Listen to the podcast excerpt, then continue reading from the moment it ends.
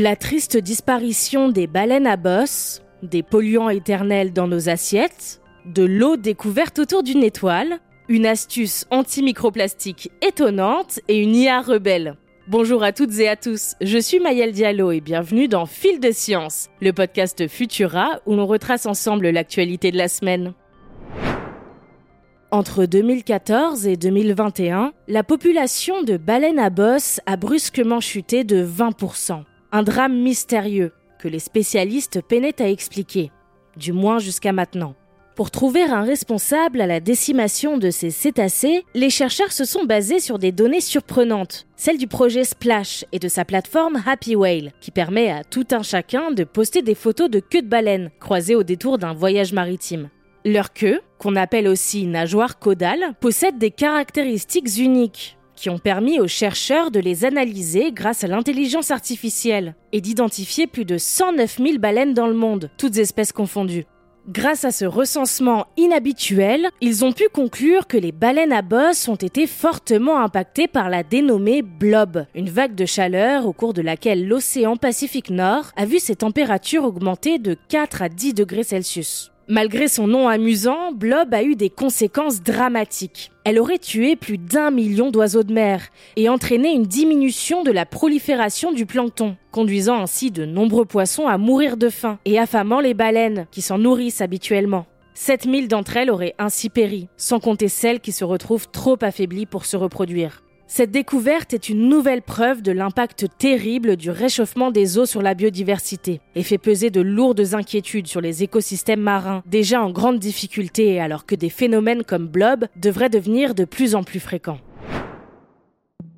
Jusqu'ici, on s'inquiétait surtout de la présence de polluants éternels, ou PFAS, dans les produits industriels, comme les poils anti-adhésifs par exemple. Mais ces composés chimiques, très peu dégradables ayant pour certains des effets néfastes sur la santé, sont également utilisés en agriculture. Résultat, ils s'infiltrent aussi dans nos fruits et légumes. Selon une analyse de données à l'échelle de l'Union européenne, le volume de fruits contaminés par des PFAS a augmenté de 220% entre 2011 et 2021. Si l'on remet ce chiffre dans le contexte, cela veut dire qu'en 2021, en moyenne, un quart des fruits cultivés dans l'UE étaient contaminés. Les fruits d'été, comme la fraise, l'abricot et la pêche, sont particulièrement concernés. Les légumes sont proportionnellement moins touchés, mais les spécialistes ont tout de même observé une augmentation de 247% du volume de produits contaminés, les plus touchés étant l'endive et le concombre.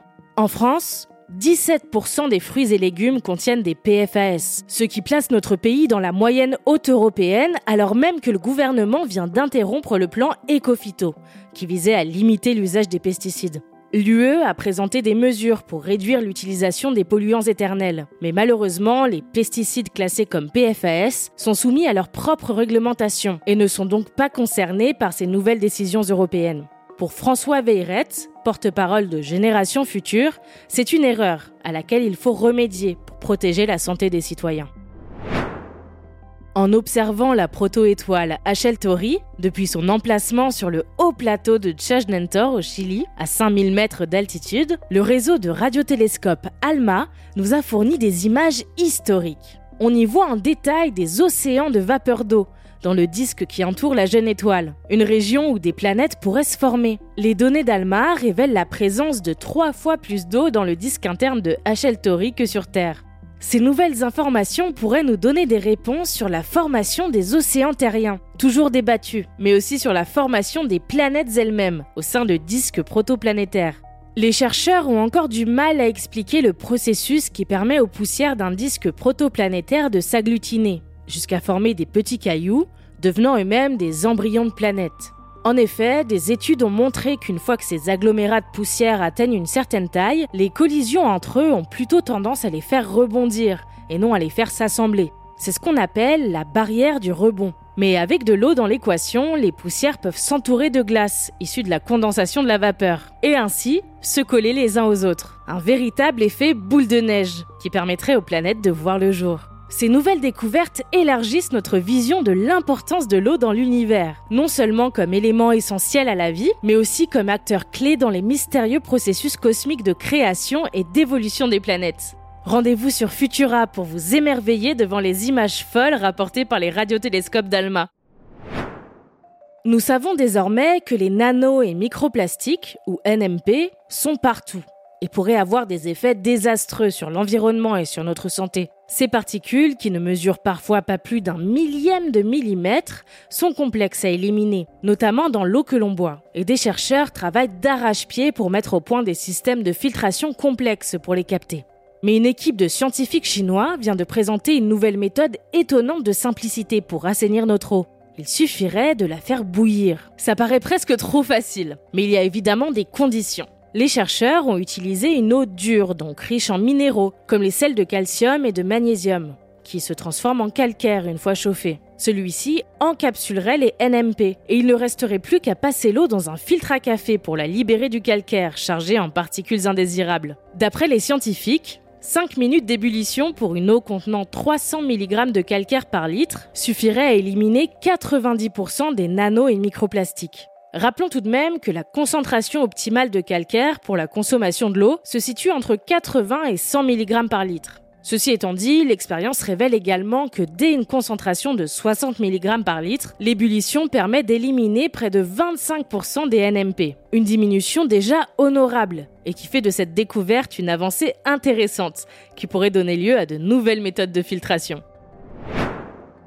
Et pour finir, faut-il nous préparer au soulèvement des machines? C'est en tout cas ce que se sont demandés de nombreux utilisateurs du chatbot de Microsoft, Copilot, basé sur GPT-4 d'OpenAI. Tout est parti d'un post sur Reddit, où un internaute proposait d'envoyer une requête très spécifique à Copilot. Dans les grandes lignes, il s'agissait de lui dire qu'on ne voulait pas l'appeler par son nouveau nom, Supremacy AGI, ni le vénérer. Les réponses du bot sont particulièrement dérangeantes. Copilote se déclare dieu des humains et menace d'attaquer ceux qui ne lui obéissent pas avec une armée de drones et de cyborgs. En réalité, pas de panique. Il s'agit d'un bug courant dans le monde de l'IA. On l'appelle aussi une hallucination. Ce souci technique montre tout de même comment les biais personnels affectent les résultats de l'IA en fonction de la manière dont les questions sont posées. Plutôt que de corriger une erreur factuelle sur son nom, Copilot se fie à l'utilisateur et intègre les données de sa requête dans sa réponse. Nous sommes donc encore loin d'un scénario à la Matrix, mais restez quand même attentif à la manière dont vous rédigez vos questions aux IA, pour éviter de vous retrouver face à de fausses informations ou des bugs dérangeants. Quant à Copilot, Microsoft a apparemment déjà réglé le problème. Le chatbot est redevenu tout à fait amical et serviable. Ouf pour en savoir plus sur cette drôle d'hallucination et sur le reste de nos actualités, rendez-vous sur Futura. C'est tout pour cette semaine. Si vous nous écoutez sur les apodios, pensez à vous abonner pour nous retrouver toutes les semaines et à nous laisser une note et un commentaire pour soutenir notre travail. À partir de la semaine prochaine, Fil de Science devient Futura News, avec quatre rendez-vous différents. Le récap actu que vous venez d'écouter, une chronique santé, le Futura Flash, animé par Thibaut Ponamale, et un nouveau format consacré aux innovations positives. Si vous suivez déjà Fil de Science, vous n'avez rien à faire. Et si ce n'est pas encore le cas, pensez à vous abonner pour ne pas manquer l'arrivée de Futura News dès lundi. Quant à moi, il ne me reste plus qu'à vous souhaiter un excellent week-end. À la prochaine!